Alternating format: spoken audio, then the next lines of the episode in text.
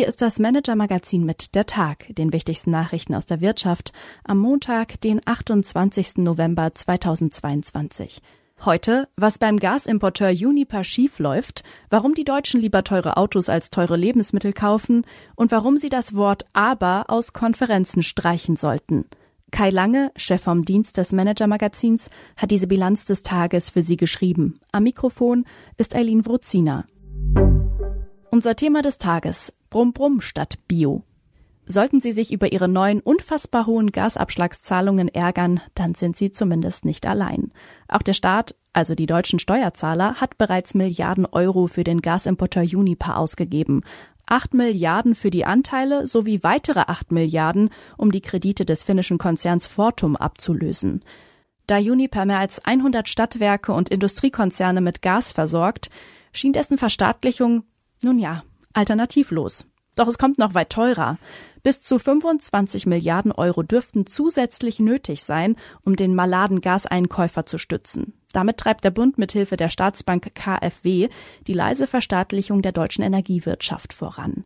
Bei den Gasimporteuren Uniper und Sefe beteiligt er sich direkt. Bei der Raffinerie in Schwedt übernimmt er die Rolle eines Treuhänders. Beim Krisengewinnler RWE will er die berühmt-berüchtigten Übergewinne abschöpfen. Wann ist der Einstieg des Staates in Unternehmen sinnvoll? Wie soll er die Dinge regeln? Und wann ist Zeit, wieder zu gehen? Unser Kollege Dietmar Student ist diesen entscheidenden Fragen nachgegangen. Was kurzfristig sinnvoll erscheint, kann mittelfristig schwere negative Folgen für den Standort Deutschland haben. Zuletzt gingen Staatsbeteiligungen in Unternehmen meist schief, wie die Beispiele TUI, HSH Nordbank oder Commerzbank zeigen.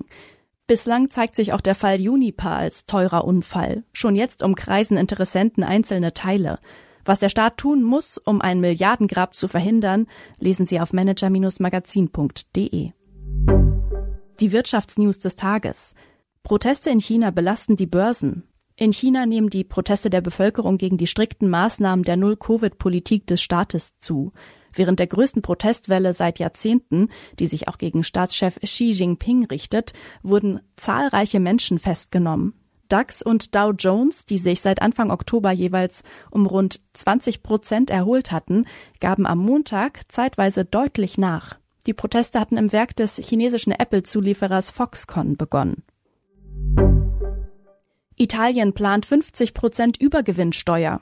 Wie eine Steuer auf Krisengewinnler wie RWE und E.ON aussehen könnte, macht Deutschlands Nachbar Italien vor. Italienische Energiefirmen, die in der Krise ihre Gewinne über die Maßen steigern konnten, sollen laut einem Gesetzesentwurf bis zu 50 Prozent davon abgeben. Die Regierung in Rom unter der neuen Premierministerin Giorgia Meloni erhofft sich zusätzliche Einnahmen von 2,5 Milliarden Euro. Was uns sonst noch beschäftigt hat. Kunden meiden Bio-Lebensmittel. Der Markt für Bio-Lebensmittel erlebt gerade den schwersten Einbruch seit mehr als 30 Jahren, meint Alnatura-Gründer Götz Rehn. Verbraucher schrecken in Zeiten der Inflation vor vermeintlich teuren Bioprodukten zurück. Dabei sind die Preise im Biosektor deutlich weniger stark gestiegen als bei konventionellen Produkten. Der Preisunterschied zwischen Bio und Nicht-Bio wird dadurch geringer. Unsere Kollegin Sina Osterholt erklärt auf manager-magazin.de, mit welchen Maßnahmen die Branche jetzt ein Sterben der Biohöfe verhindern will. Kunden lieben Luxusautos.